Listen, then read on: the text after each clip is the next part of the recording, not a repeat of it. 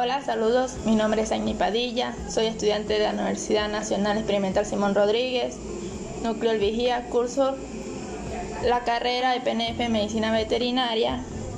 Y hoy voy a explicar mi diapositiva de enfoque de sistemas y agroecosistemas animal.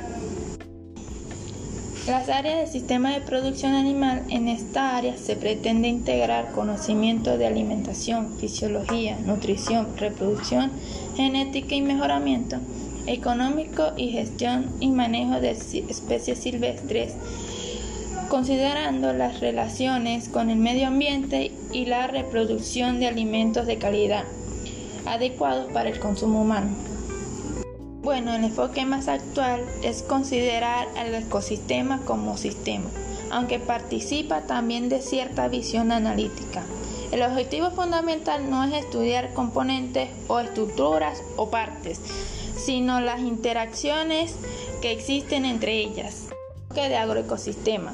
El agroecosistema o ecosistema agrícola puede caracterizarse como un ecosistema sometido por el hombre a continuas modificaciones de sus componentes bióticos y abióticos para la reproducción de alimentos y fibra.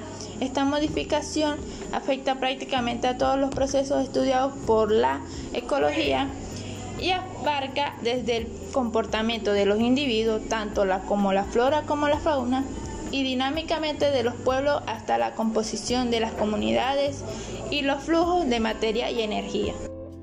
Los tipos de agroecosistemas. Los agroecosistemas se pueden clasificar en diversos tipos. Los pastoriles es cuando se utiliza la biomasa vegetal para alimentación de ganado.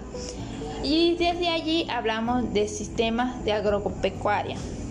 También existen otros tipos de agroecosistemas. Los silvícolas y cerealeros.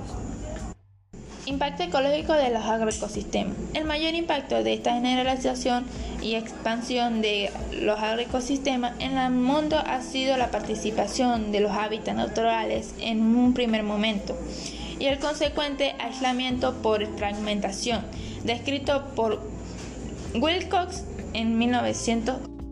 Las consecuencias biológicas de la fragmentación es que en este nuevo proceso se comportan como islas biográficas, que son incapaces de sostener la misma cantidad de especies que contenían originalmente cuando estaban contiguos unos con otros.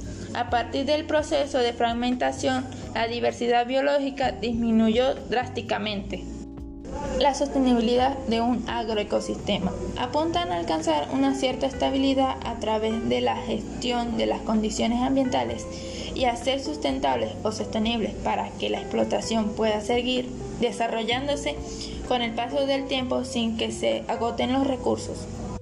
Bien, este fue un resumen o una breve explicación de mi diapositiva. Espero les haya gustado.